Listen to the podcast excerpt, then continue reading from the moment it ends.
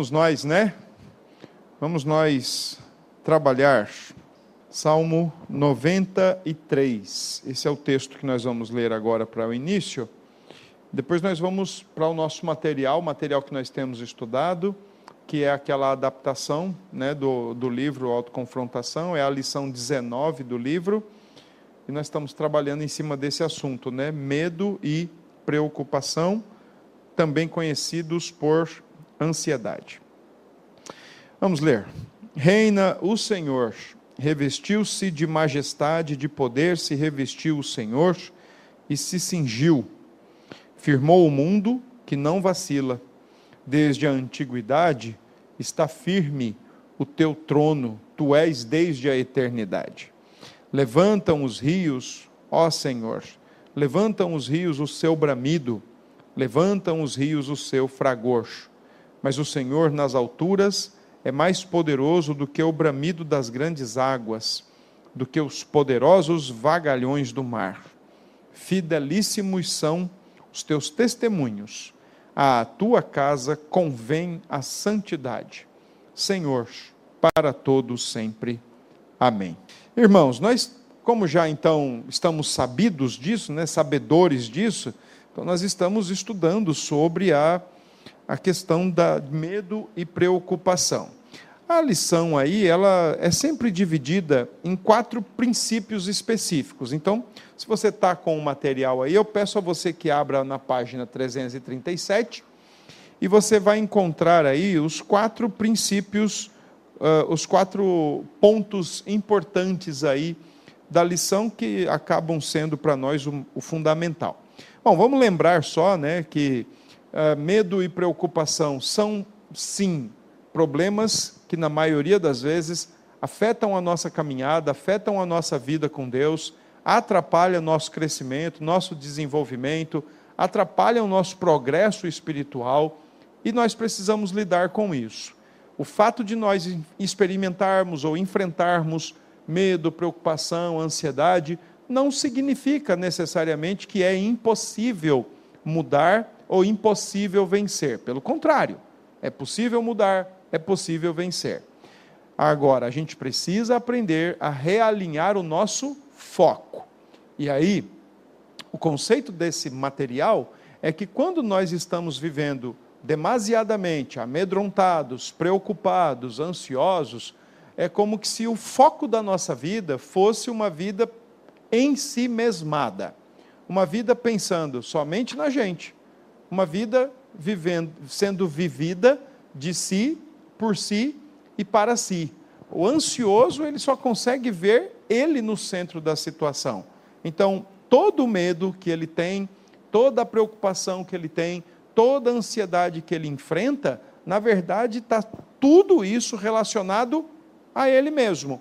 Se ele vai estar tá bem, se ele vai conseguir, se ele não vai conseguir, se ele vai ser aprovado, se ele vai ser reprovado, se ele vai viver, se ele vai ficar doente, se ele vai morrer, se ele não vai conseguir escapar, é coisas dessa natureza. Ou seja, todo o universo está conspirando contra ele. E ele está no centro de tudo isso, morrendo de medo, preocupado, o que vai ser dele amanhã. É assim que nós entendemos a ansiedade. A ansiedade é exatamente isso: uma pessoa que está vivendo a sua vida pensando somente nela. E ainda que ela discurse o tipo de, de fala, né? Por exemplo, ah, mas eu me preocupo muito com meus filhos. Mas se cavar, vai encontrar na raiz da preocupação com os filhos, preocupação consigo mesmo. Ah, mas eu me preocupo com o emprego, me preocupo com a minha família. Se cavar, vai encontrar na raiz preocupação consigo mesmo. E por aí segue a história. O ansioso, o comportamento ansioso, lembrem-se que a ansiedade não é uma identidade. A ansiedade é uma postura, é um comportamento, é uma reação, tá? Então, nesse sentido, o ansioso quando está desta forma, se comportando, de alguma maneira ele está dizendo assim: ó, eu estou preocupado só comigo mesmo. Se vai dar certo, se vou conseguir, se vai ser, se não vai ser, se vão rir de mim, se vão me avaliar, se não vão me avaliar, e assim sucessivamente, tá? Então vamos sempre lembrar, eu gosto sempre de fazer essa revisãozinha no início, para a gente é, lembrar exatamente qual é o ponto de partida. O ansioso é aquele que está vivendo uma vida orientada para agradar a si mesmo. Sempre está pensando no seu bem-estar, sempre está pensando somente em si mesmo. Tá bom? É possível mudar? Obviamente que é possível mudar. É possível enfrentar isso? É possível sim. É possível lutar e reorientar o coração? É possível sim. Biblicamente falando, ninguém precisa temer, né? E não acreditar que ou ninguém precisa acreditar que não dá para mudar, que é impossível mudar. Pelo contrário, é totalmente possível mudar e mudar biblicamente. E, inclusive, mudar no sentido de aprender a lidar com isso, de aprender a lidar mesmo. Quando o coração começar a ficar inquieto, opa, peraí, o que está acontecendo? O que é que está me inquietando? O que é que está me assanhando logo? Né? O que é que está mexendo aqui com o meu imaginário? Deixa eu parar para pensar um pouquinho. É totalmente possível, tá bom? Bom, na semana passada, eu creio que nós paramos na página 338, quando fala do quarto princípio. O princípio número um é a gente entender a ansiedade sob o ponto de vista de Deus. Se você vai pelo ponto de vista humano, você vai encontrar gente que defende a ansiedade em algum grau ou em algum nível. Não, ansiedade é importante, porque se você não tiver ansiedade, você não vai ter gana para as coisas, você não vai ter motivos para levantar cedo e correr atrás. Eu, particularmente, não acredito que exista ansiedade que seja boa, e eu não acredito que exista ansiedade que seja positiva. Eu penso que a ansiedade, do ponto de vista divino, é aquilo que eu já disse. É uma vida procurando viver para agradar a si mesmo. Quando você olha para o ponto de vista humanista da coisa, então aí você vai encontrar ou pessoas dizendo que é bom, é positivo e é necessário, ou você vai encontrar pessoas dizendo que é um transtorno ou que é uma doença e que aí tem que tomar remédio para resolver isso. Outra hora eu vou falar sobre isso mais para frente, mas só para você entender aqui como a ansiedade ela é vista. Ela é vista ou como algo positivo, que você precisa dela de alguma forma para levantar e viver a vida, correr atrás, resolver, realizar coisas, ou você está com um transtorno ou com um problema e você agora não está conseguindo lidar, e por ser um transtorno, você vai precisar de algum medicamento para dar uma diminuída no ritmo, dar uma arrefecida na velocidade dos pensamentos, que é um dos grandes problemas, né? Quando a gente se comporta de maneira ansiosa, os pensamentos ficam muito acelerados, virando, virando, virando, virando, e, e a gente precisa aprender a mexer com isso. Então, nesse sentido, o que nós precisamos é, primeiro, entender a ansiedade do ponto de vista de Deus. Começa tudo por aí. Deixa eu ir para a Escritura e ver o que é que Deus fala sobre esse assunto. Ponto 2, aí na página 337, a sua esperança. Sim, existe esperança para nós podermos mudar, lutar, enfrentar e termos uma vida tranquila, de paz com o Senhor. E sempre que essa bendita preocupação ou essa bendita ansiedade aparecer, a gente enfrentar e lidar, saber biblicamente trabalhar com isso. Sim, existe esperança para isso. Tem como mudar? Sim, tem, também tem como mudar. E esse é o passo 3. Né? A gente deixar de vestir a roupa velha do medo, da preocupação e aprender a viver uma a vestir a roupa nova do amor a Deus sobre todas as coisas da renovação dos nossos pensamentos, da renovação da nossa maneira de ver a vida, de confiar em Deus, aprender que Deus é fiel, Deus é sábio, é santo, e tudo o que Deus faz, faz porque está querendo alguma coisa melhor ainda. Então a gente precisa aprender isso, tá? E, e isso envolve um exercício. Não tenha, não tenha dúvida disso. Envolve um exercício da gente visitar nossos pensamentos, nossos desejos e realmente mudá-los. de a maneira como nós olhamos a vida. Bom, na página 338, então está aí o quarto princípio, ou a quarta coluna, que é a sua prática.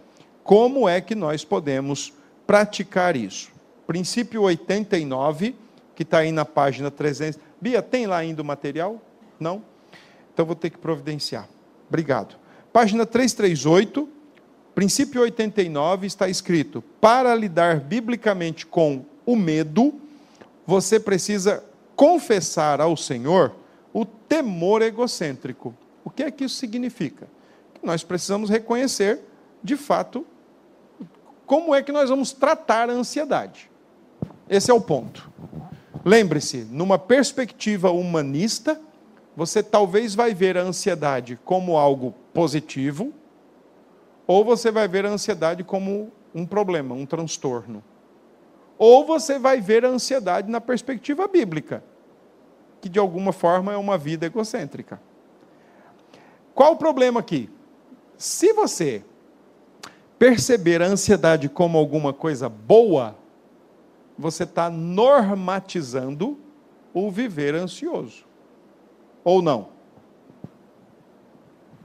Se você encarar a ansiedade na perspectiva humanista, especialmente essa que diz, olha, certa dose, certa quantia, certo nível de ansiedade é importante, porque afinal de contas você tem que levantar cedo, tem que trabalhar, tem que correr atrás, tem que fazer e acontecer, tem que agir, tem que ir, tem que voltar, tem que não sei o que, não sei o que, não sei o que, tem que produzir, porque se você não fizer, ninguém vai fazer por você, se você não meter a mão, ninguém vai resolver. E já ouviram esse discurso ou não?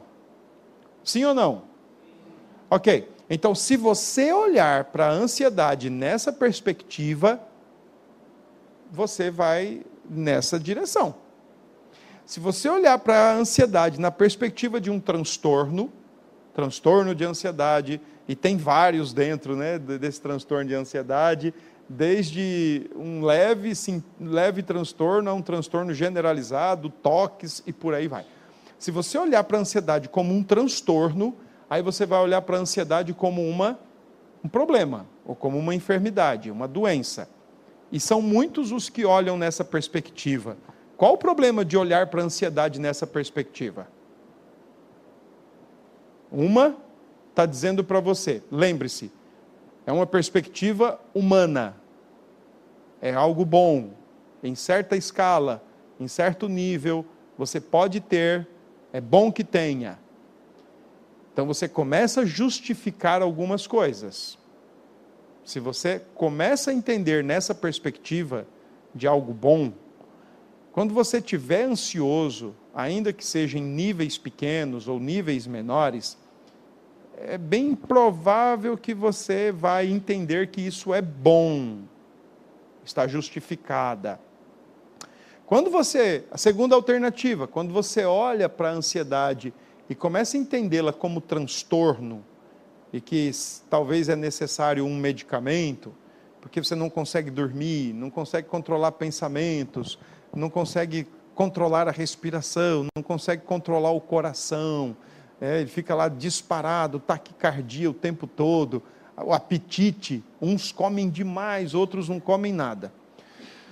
Então, se você olha nessa segunda perspectiva como um transtorno, qual a implicação de você olhar nessa perspectiva? Qual o resultado de você olhar nessa perspectiva? O que, é que vocês poderiam dizer sobre isso? Já está ansioso, aí vai criar mais ainda, que não é legal. Muito bom, é isso mesmo. Pronto, aproveita aí que ele deu, que o Israel deu o pontapé inicial, agora ajudem ele a falar mais. Qual a implicação de entender isso como um transtorno, uma, uma doença, que você vai ter que tomar medicamentos? Qual a implicação? Não é culpa minha. Que mais? Mas aí você não tem essa perspectiva. Nesse ponto você não tem a perspectiva. Essa talvez já seria a terceira perspectiva. Então aguenta essa fala aí. Qual outra coisa? Primeiro, vai piorar. Segundo, não é culpa minha. Que mais? Por que, que eu preciso de uma ajuda para me tratar? Muito bom. E se ele é um doente, cadê a esperança de cura? Uma pessoa que chega e diz assim: Olha, eu tenho esse transtorno, como é que fica curada? Aí o médico fala: Não, você vai ter isso para o resto da vida. Perspectiva 1. Um, olha, você precisa de um nível de ansiedade. Porque senão você não vai levantar cedo, você não vai correr atrás, você não vai pagar as contas. Ok. Quem garante que você vai conseguir conduzir-se naquele determinado nível? Talvez o que a gente precisa entender é que nós não precisamos de um certo nível de ansiedade para fazer as coisas que nós precisamos fazer cotidianamente. Tem coisas que nós não gostamos de fazer, mas nós precisamos fazer. Ok? Então eu não preciso de um certo nível, uma certa quantia de ansiedade para levantar cedo, para tomar meu café, para trabalhar, para estudar, para correr atrás do que eu preciso fazer. Afinal de contas, eu estou aqui para fazer isso. Então eu não devo ser movido por nível pequeno de ansiedade, eu devo ser movido por comprometimento, responsabilidade. São coisas diferentes. Segundo, olhar para a ansiedade pela perspectiva do transtorno me traz mais desesperança do que esperança. Por quê? Eu sou rotulado com um transtorno de ansiedade, seja ele qual for, tem vários.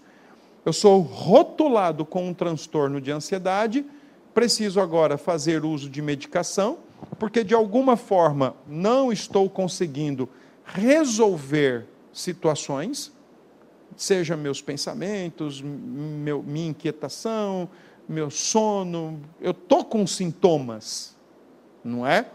Quem já se comportou aí, ou, ou quem está aprendendo a lutar com a, a ansiedade, sabe dos sintomas que enfrenta, não é?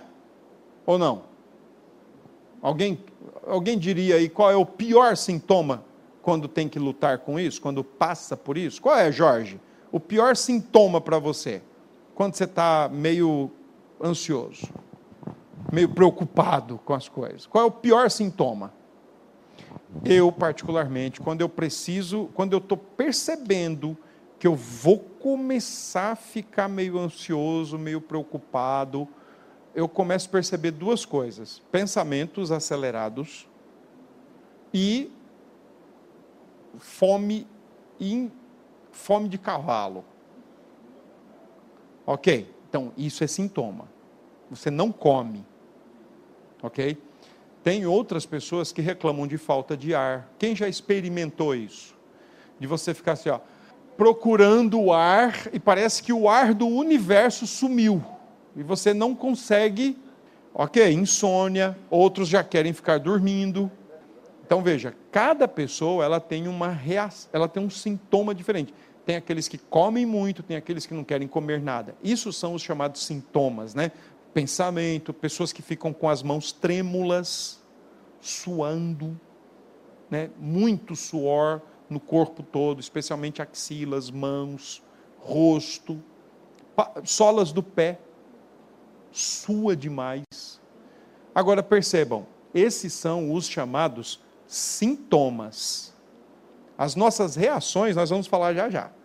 Mas os sintomas são esses. Então veja, se você chega para um profissional e diz assim: Olha, eu estou com esses sintomas, ele vai dizer: Olha, ele vai olhar lá num, num documento, num livro, ele vai ver os sintomas. Talvez ele nem precise olhar, porque já é a confissão de fé dele, então ele não vai nem olhar, ele já sabe aquilo de cor salteado. Aí ele vai falar para você: Olha, você está com um transtorno de, de ansiedade X, então você vai ter que tomar esse remédio para ficar bom. Doutor, e quando é que eu vou ficar bom? Olha, nunca você vai ficar assim para o resto da vida.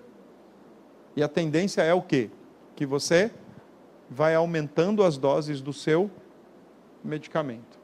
Mas sobre isso a gente fala depois. E nunca vai curar. Por quê? Porque foi colocado, como Cláudia falou, foi colocado um rótulo. Foi colocado um rótulo em você. E o verdadeiro problema não foi solucionado. quem enfrenta ansiedade e os seus sintomas quer ficar livre dos sintomas o quanto antes. Mas como é que a gente fica livre dos sintomas se não trata a raiz? E tratar a raiz é tratar o comportamento todo. Na maioria das vezes a gente pensa que tratar o comportamento é tratar o todo. Não é verdade isso. Então, se a gente tem raiz, a gente precisa ir lá na raiz, para que o todo seja tratado. Então, essa segunda perspectiva, ela é muito desesperançosa, porque ela diz para você, você tem um transtorno. Aí você fala para o médico, e quando é que eu vou poder ficar bom disso? É como que, é, é bem diferente. Você está com uma infecção urinária, você vai para o médico, ele fala assim, ó, toma esse antibiótico, de 12 em 12 horas. No oitavo, nono dia, você já vai estar tá legal. Pode ser uma bactéria, às vezes, pesada. Talvez você tenha que tomar mais um remedinho aí para matar essa bactéria. Mas resolve. Você está com dengue, está com todos os sintomas da dengue. O médico olhou para você, fez até o exame de sangue, verificou que está com dengue. Ok, então agora você vai tratar porque está aparecendo sintomas. Mas aí quando você relata sintomas desses, que são característicos da ansiedade, e você, tá bom, obrigado, eu vou organizar. E você trata disso, e nesse sentido, ele chega para você e diz: olha, é, não é, você não vai ficar curado, ou você vai ter isso para o resto da vida. Então, está se pensando única e exclusivamente no, no sentido da de você ficar tomando remédio. Isso vai trazer mais desesperança do que do que esperança.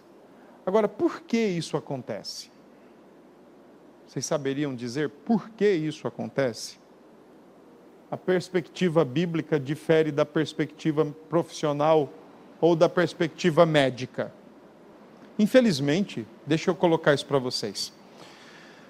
Quando você entra na, no consultório de um cardiologista, de um pneumologista, de qualquer área que for, você acha que eles olham para você como a Bíblia manda? Corpo e alma, corpo e espírito? Vocês, alguém acredita que eles olham assim? Levanta a mão aí. Alguém acredita que lá no, no curso deles eles pagam uma disciplina chamada Ser Humano como Imagem de Deus? É um sistema totalmente materialista. Na, na, cabeça da formação dos profissionais do nosso tempo, da área médica, da área científica, o ser humano é só corpo. Ele é corpo e cérebro. Então, as coisas todas estão funcionando aonde? No cérebro. Então, se ele está ansioso, se ele está triste demais, se ele está eufórico demais, alguma coisa no cérebro dele está errada. E aí vem o quê? Remédio.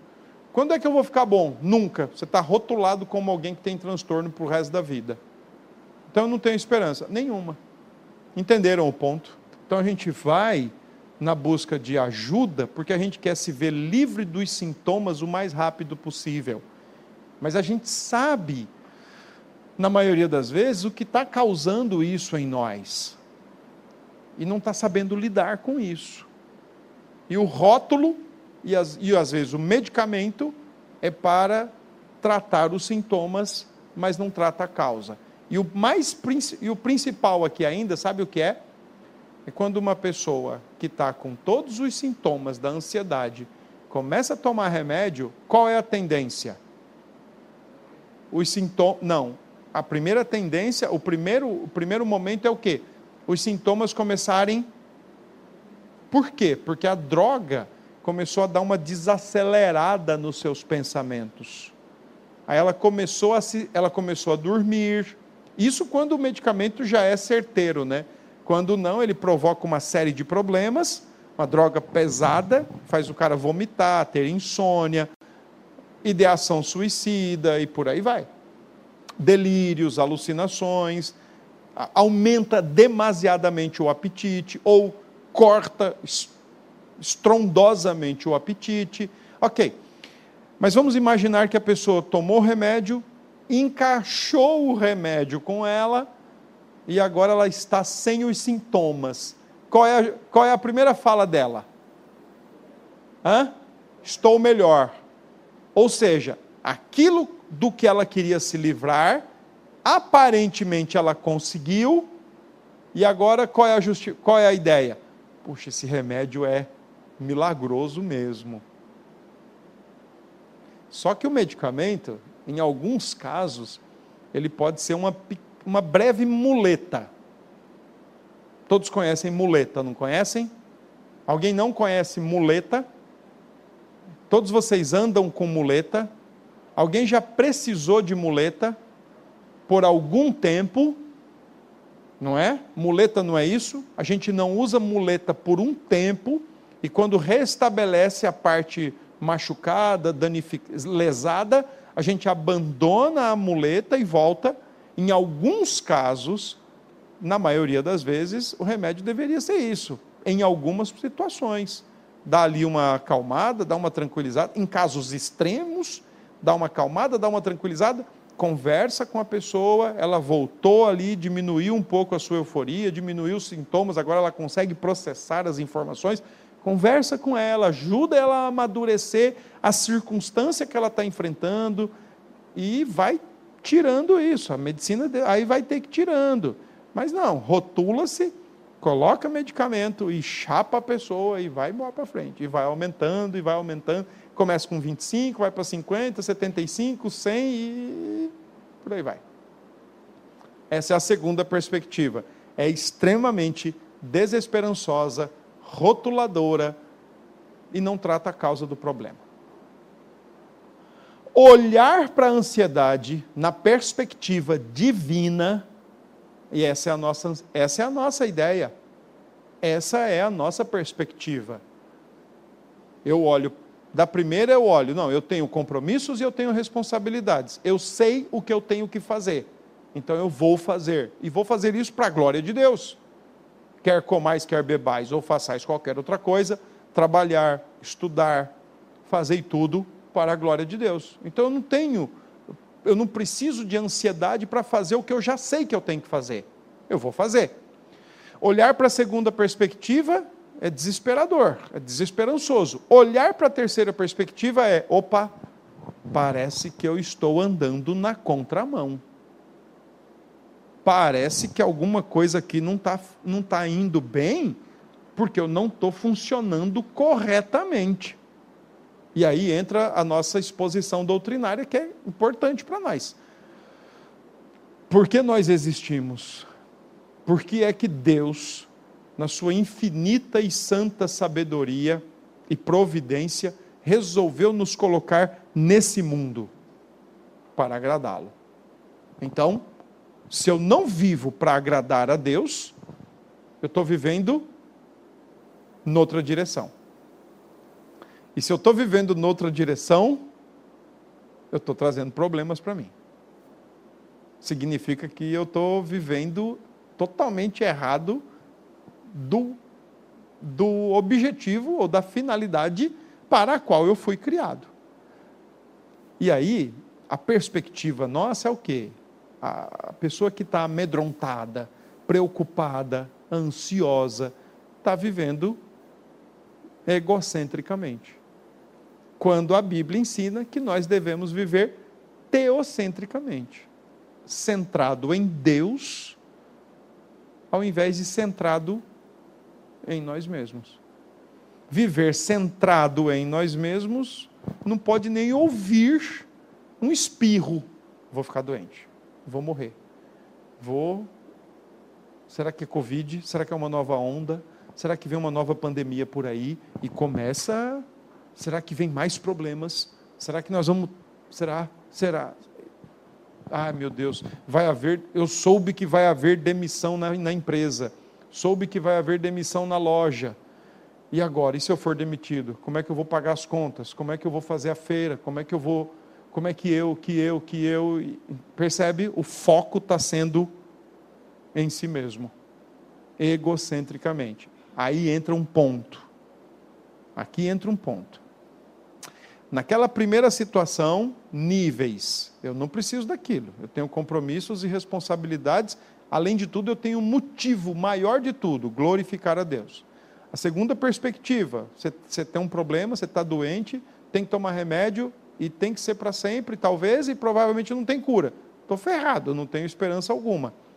Se eu adotar a terceira perspectiva, a perspectiva divina, bom, e eu quiser mudar, eu vou ter que reconhecer isso como pecado. Ou seja, resumindo, ou ansiedade é necessária, ou ansiedade é doença, ou ansiedade é pecado. A maneira como a gente responder essa pergunta vai mostrar por qual via nós estamos olhando para o problema. Por que, que eu estou batendo nessa tecla com vocês hoje? Eu vou explicar. Irmãos, biblicamente falando, o nosso coração, nossa alma, e aqui eu não estou propondo para vocês de forma nenhuma, eu não estou propondo aqui uma rejeição ao, ao elemento científico, aliás, uma rejeição ao bom elemento científico, é, a ciência de verdade, ciência palpável, ciência objetiva. Não estou. Não estou dizendo agora, ó, a partir de hoje, vocês que estão aqui ouvindo tudo que eu estou falando para vocês, saiam daqui hoje rejeitando todo tipo de ciência. Não é isso. Não é isso. Mas o que eu quero que vocês pensem é o seguinte: nossa ansiedade, na maioria das vezes, ela está refletindo o que a gente acredita ser bom, precioso, necessário, fundamental, essencial para a nossa existência, para o nosso bem-estar, para o nosso conforto, para o nosso comodismo. A gente deseja essas coisas, porque a gente acredita nessas coisas. Então a gente quer ter o que a gente acredita ser importante. Então veja, o nosso coração na Bíblia, ele pensa, ele deseja e ele sente. Então, por que que pessoas às vezes uh, se iram ou se entristecem com tanta facilidade? E às vezes se entristecem sem motivos aparentemente justos para aquilo. Uma coisa é você dizer, perdi minha mãe, ou perdi meu irmão, perdi meu cachorro, perdi meu gato, morreu. Vai se entristecer. De uma forma ou de outra, teve uma perda ali. Né? Mas e quando você não perde nada, e está triste, e triste, e triste, e e desejos ali frustrados, decepções, expectativas que não foram preenchidas, expectativas inclusive em cima de pensamentos que foram alimentados. Puxa, se eu tiver isso, eu vou ser muito respeitado, eu vou ser querido, eu vou ser bem estimado, e nada disso aconteceu e vai mergulhando na coisa. Então, nesse sentido, percebe que tem muito a ver com o que a gente acredita por exemplo, ser vital, ser essencial para a nossa existência. Pessoas podem acreditar que, exemplo, um exemplo besta, mas que pode acontecer. Pessoas acreditam que para viver bem tem que mudar de carro todo ano. No ano que ela não conseguir mudar de carro, ela vai entrar em parafuso. Ela vai entrar em conflito com ela mesma, porque ela não conseguiu mudar de carro, então ela não vai conseguir viver bem. Mas isso é um valor que ela agregou lá no coração dela e ela está vivendo em busca disso. Conseguem entender isso ou não? Eu estou dificultando muito aqui. Por exemplo, pessoas que não querem ficar doentes, que se preocupam, que se amedrontam muito com a possibilidade de ficar doentes. E se você olhar para essa pessoa agora, ela está extremamente saudável, ela não tem nenhuma comorbidade, nenhum problema hereditário, não tem nada. Ela está extremamente saudável. Mas o fato de amanhã ou depois ela ficar doente, poder ficar doente, para ela já é o sacrilégio, é a morte. porque ela associou que doença, de alguma forma, a leitura que ela está fazendo da enfermidade é determinante para ela sofrer antecipadamente algo que pode ou não acontecer por ela, acontecer nela.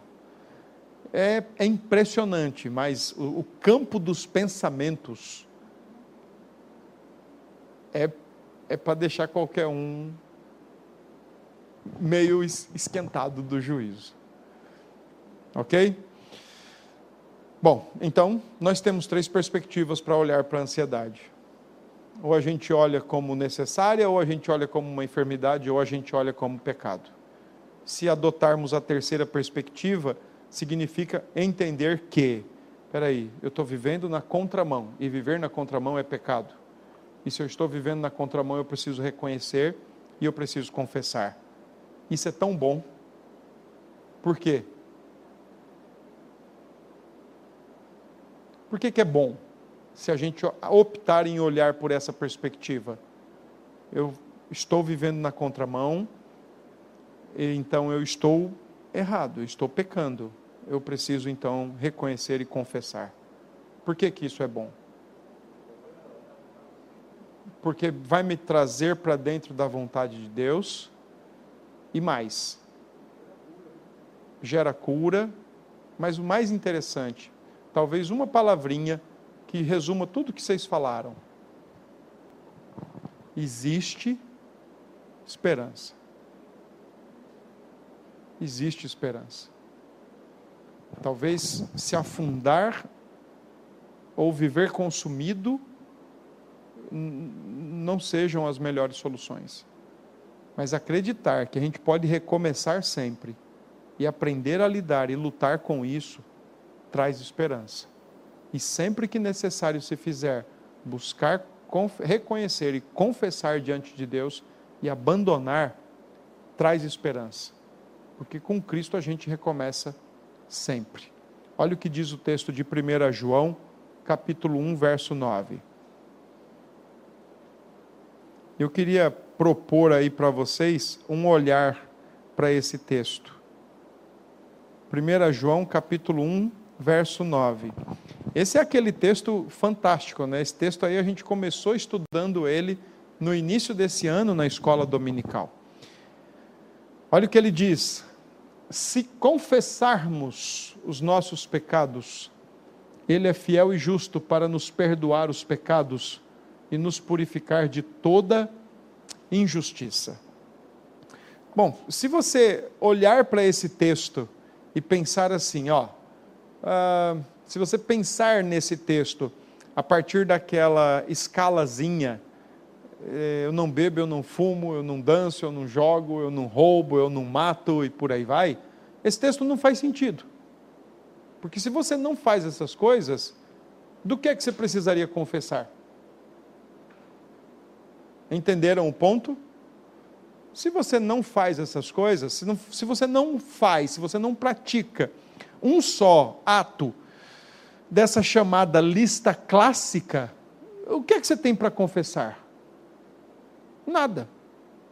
Por outro lado, se você começa a funilar, né? Se você começa a afiar biblicamente a sua visão do que é pecado, a ansiedade não está fora disso. Então aí já faz mais sentido. Opa, eu peco. Todos os dias eu peco. E todos os dias eu preciso fazer o que está em 1 João: confessar os meus pecados. Através das minhas. E vamos lembrar, né? Quem é que está ileso? Quem é que escapa de pecar dia a dia? Ninguém. Nossa confissão ensina que nós pecamos como? Por pensamentos, por motivações, por palavras, por ações. Quem escapa? Ninguém. Então, olhando nessa perspectiva mais tácita, né, mais clara do pecado, mais, mais cristalina, mais consistente, ninguém escapa. Vamos lá. Não andeis ansiosos por coisa alguma, é isso? Em tudo, porém, sejam conhecidas as vossas é, sejam conhecidas diante de Deus as vossas petições. É isso? Pronto, é Filipenses 4:6, tá? Uh, 1 João 1,9, ok? Se confessarmos, Ele é fiel e Ele é justo para nos perdoar os pecados e nos purificar de toda injustiça. Então veja, olhar para o tópico ansiedade pelo viés das Escrituras é chegar à conclusão de que é pecado. Olhar para a ansiedade pelo viés clínico é talvez entender que é um transtorno, não é uma doença. Então você não é, uma, não é responsável, você é uma vítima. Já pensou você chegar para uma pessoa que tem câncer e simplesmente o câncer apareceu nela e você dizer assim: a culpa é sua. Mas por que a culpa é minha? É possível isso? É possível chegar para um aidético e dizer a culpa é sua? Se você não colher as informações, é. Porque você pode pressupor que ele traiu a esposa ou que ele era um devasso. E aí ele pode explicar para você: não, foi numa transfusão de sangue. E aí? Ok? Então, olhar para a ansiedade pela perspectiva bíblica, assim, a gente tem que dar a mão à palmatória. Pode ser mesmo de fato que nós estejamos vivendo na contramão do porquê fomos criados, e isso tem sido mais egocêntrico do que teocêntrico tem sido mais preocupado em nos agradar, em fazer as coisas do nosso jeito, do nosso gosto, do nosso tempo, do que fazer as coisas para agradar a Deus, aprendendo a confiar, esperar em Deus e principalmente amar a Deus sobre todas as coisas.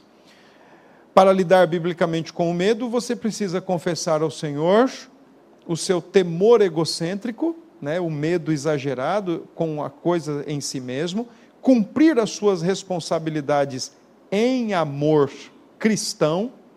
E aí vem o texto de 1 Coríntios 13, 4 a 8, né, o amor que se conjuga, né, o amor que se pratica. 1 Coríntios 13, 4. Então, olha aí, ó, o amor é paciente, é benigno. Então, se a gente amar a Deus, é, é, é ter paciência, é fazer o bem, amar a Deus é não arder em ciúmes, é não se ufanar, né? não se ensoberbecer, não se conduzir inconvenientemente. Olha que interessante, ó. não procurar os seus interesses, não se exasperar, não se ressentir do mal. Né? Quantas pessoas né, não vivem, às vezes, ressentidas, amarguradas com a vida, amarguradas com o contexto, amarguradas com os acontecimentos cotidianos, amargurados com irmãos, com pais, com filhos, simplesmente amargurados com. E aí começa, ah, não é boa a minha vida, ah, quando é que isso vai mudar? E quando é que isso vai melhorar? E, e talvez nunca melhore. E você vai viver refém disso. Né? Talvez talvez a, é, a situação nunca melhore, o, o, contexto nunca melhore, e vai viver refém disso? Né? Não, se alegra com a injustiça, mas regozija-se com a verdade. Tudo sofre, tudo crê, tudo espera, tudo, olha, tudo espera, tudo espera, e espera das mãos de Deus. Tudo suporta. E aí, porque, não, o oito o amor jamais acaba, mas havendo. O amor jamais acaba, só tem. 8a. O amor jamais acaba. Independentemente dos seus sentimentos. Sentimentos são muito enganosos, né? Então, a, a frase toda aí do texto é: para lidar biblicamente com o medo, você precisa confessar ao Senhor o temor egocêntrico, cumprir suas responsabilidades em amor cristão, independentemente dos seus sentimentos. Por que isso? Independentemente dos seus sentimentos. Alguém tem uma dica? Porque, independentemente dos seus sentimentos, porque os nossos sentimentos, eles são é, enganosos. Em primeiro lugar, sentimento é muito enganoso. Segundo lugar, nosso sentimento ele é cheio de altos e baixos.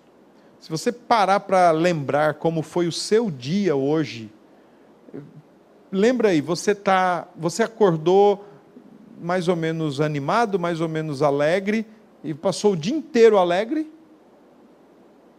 ele fez isso. Os sentimentos fazem muito isso.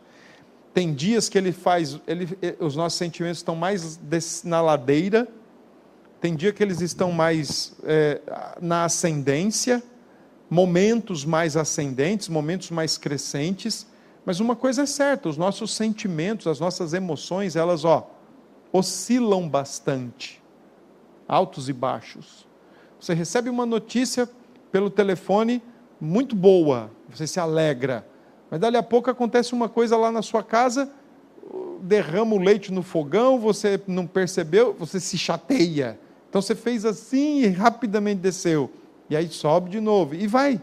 Por quê? Porque nossas emoções, nossos sentimentos, eles não são autônomos. Eles não, eles não vivem sozinhos dentro da gente. Essa perspectiva de que a cabeça é para pensar e o coração é para sentir, isso faz assim com o ser humano, né? Ele, ele divide o ser humano.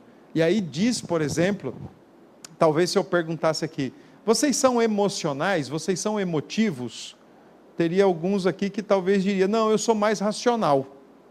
Ou outros diriam, ah, eu sou muito mais emotivo.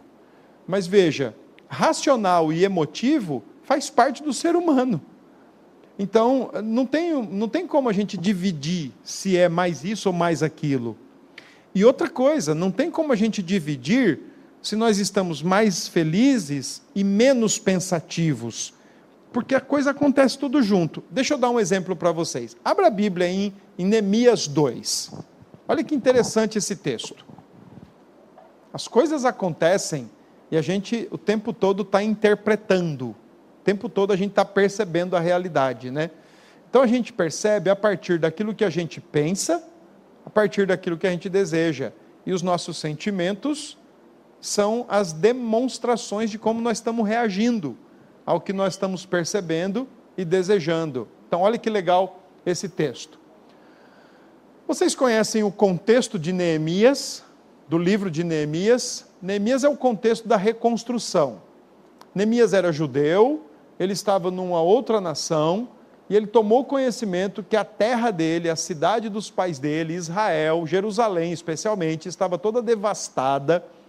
E agora o povo estava voltando para casa. Só que tem um detalhe: a cidade estava devastada, o templo estava devastado, e Neemias era escravo, servia o rei de outra nação.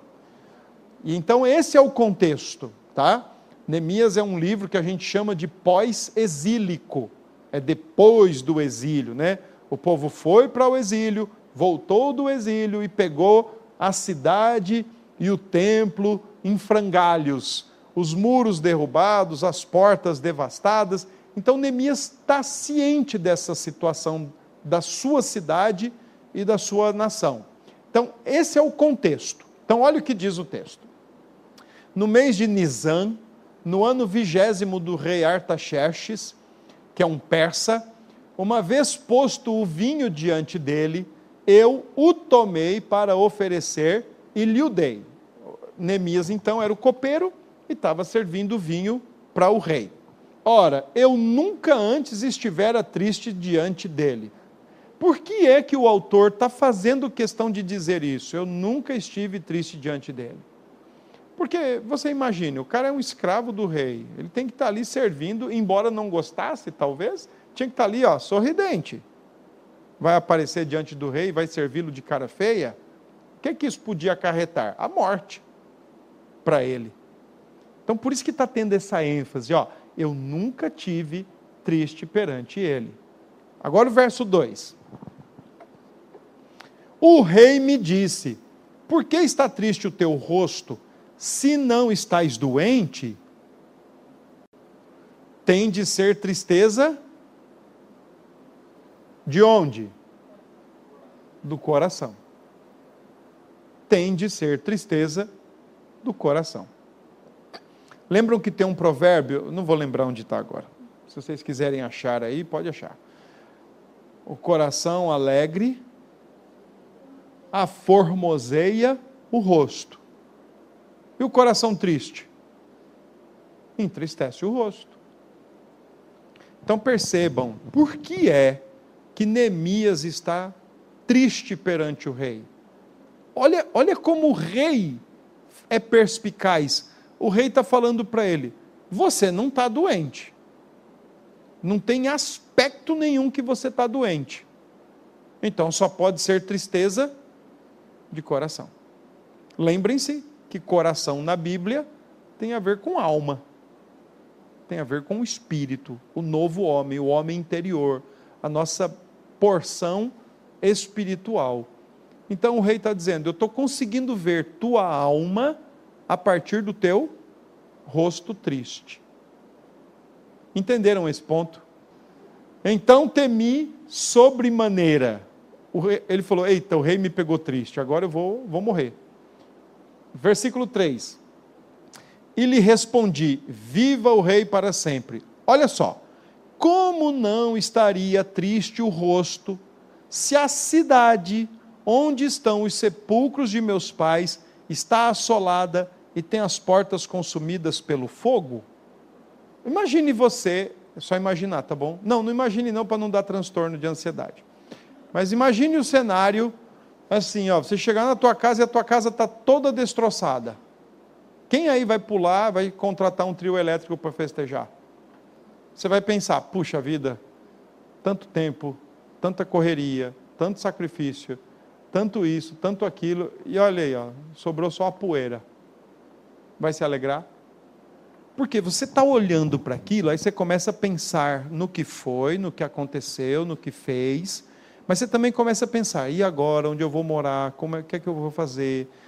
Aqui era o meu maior bem, meu primeiro grande bem, e como é que vai ser agora? Onde é que eu vou? Então percebe que você está interpretando as coisas e aí está vindo a tristeza? Neemias está explicando por que, ele está triste. Ele sabe que a cidade dele, onde está os sepulcros do pai, está toda destroçada, por isso ele está triste. Como é que ele.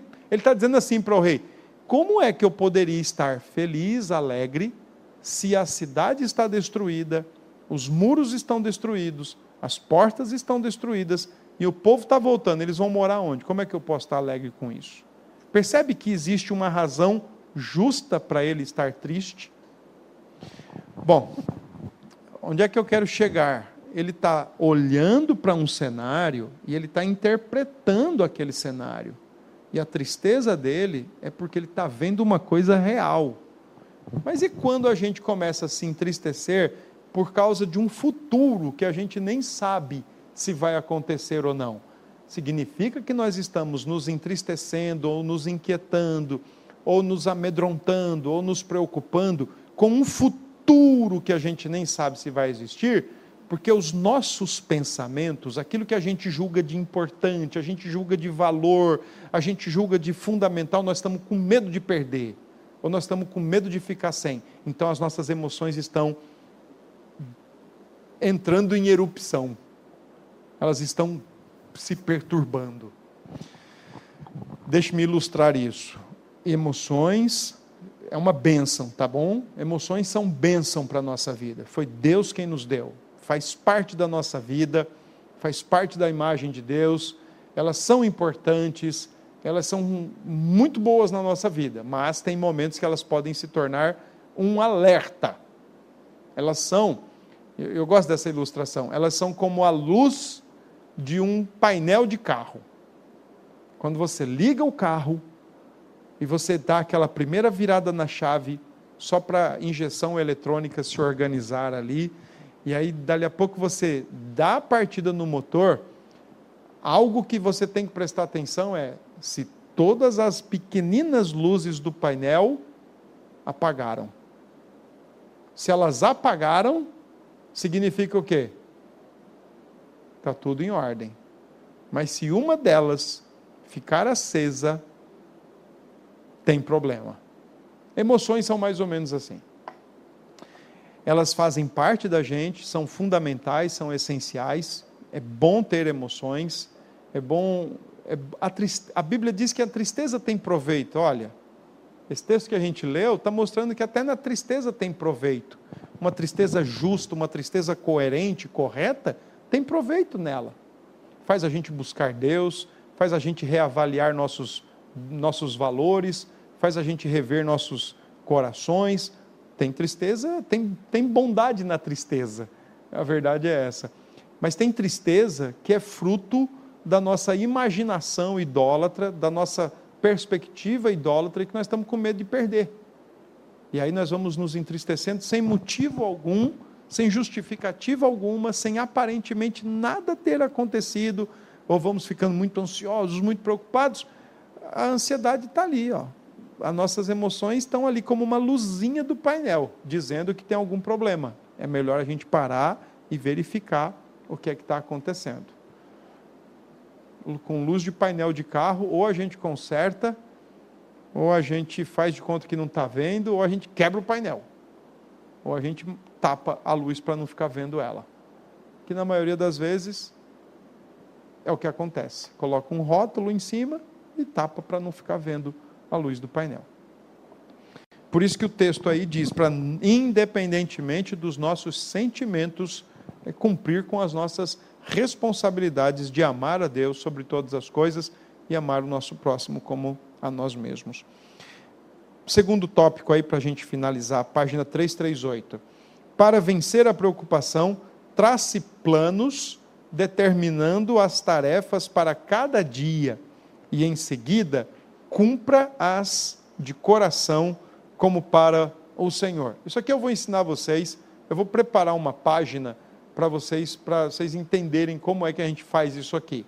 De cumprir tarefas, elaborar tarefas para a gente colocá-las em prática e conseguir vencer a ansiedade. Tá bom? A primeira é que você pode ter até certo nível, porque é fundamental você ter.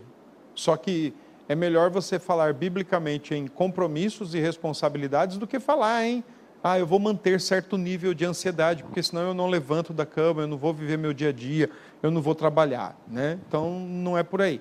O segundo é.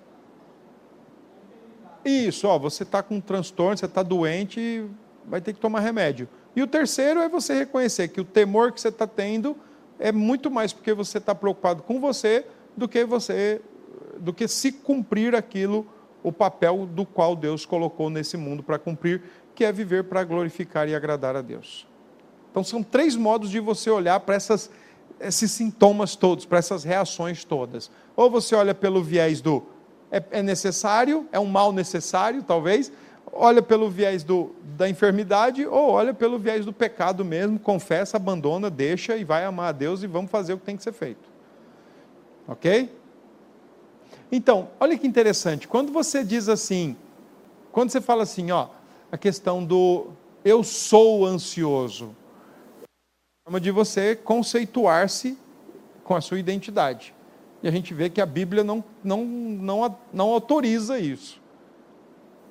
Quando Jesus fala não andeis ansiosos, quando Paulo fala não andeis ansiosos, isso indica muito mais um comportamento. Então, você quebrar com essa ideia de que não é uma identidade já é extremamente importante e libertador. Porque se não é uma identidade, eu não preciso ser assim e eu não vou ser assim, não vou viver assim por resto da minha vida. Segundo ponto, você entender que isso não é uma enfermidade e é sim uma, um direcionamento ou uma maneira errada de viver a vida, tem como você consertar isso. Traz esperança. Opa, tem como eu sair disso? Tem. Como? Tratando na raiz. Preciso reconhecer que eu estou vivendo na contramão do porquê eu fui criado para viver. Ao invés de agradar a Deus, eu quero me agradar. Bom, eu, eu, eu não sei se vocês estão entendendo realmente tudo, se eu realmente estou conseguindo explicar, ou se vocês não estão entendendo nada e ninguém tem coragem de falar. Alguma coisa dessas está acontecendo. Quem viver verá o que é que está acontecendo. Né? Pois tá bom, nós vamos encerrar aqui, tá?